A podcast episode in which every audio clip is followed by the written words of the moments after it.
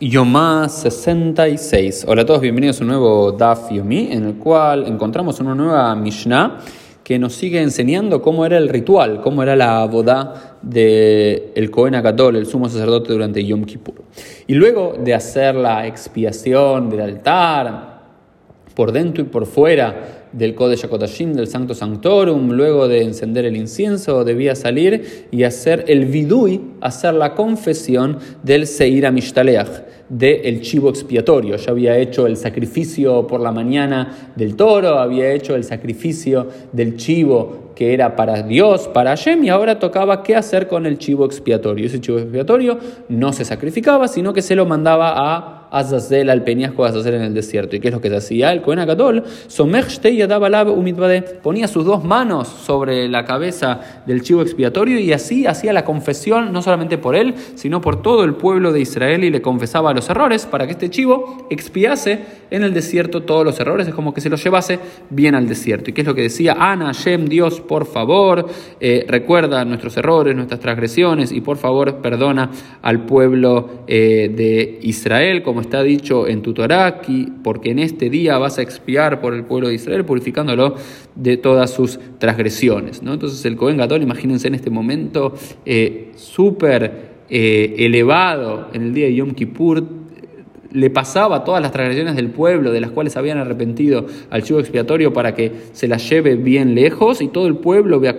Amon, y todo el pueblo de Israel, los sacerdotes estaban ahí en el atrio del templo y cuando escuchaban, cuando el sumo sacerdote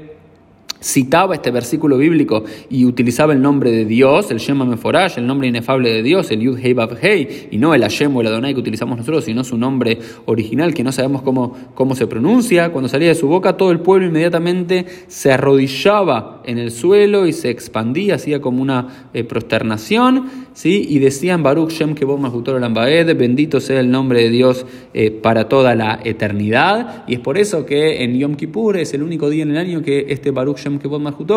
que lo utilizamos en el Shema Israel, lo decimos en voz alta, por esta misma razón. Inmediatamente después, eh, este Cohen, luego de, esta, de este bidui, de esta confesión por los, los pecados del pueblo, se lo dan a un sacerdote que lo va acompañar hasta el desierto. Y se nos dice que idealmente eh, que todos son kasher, todos son aptos, cualquier judío es apto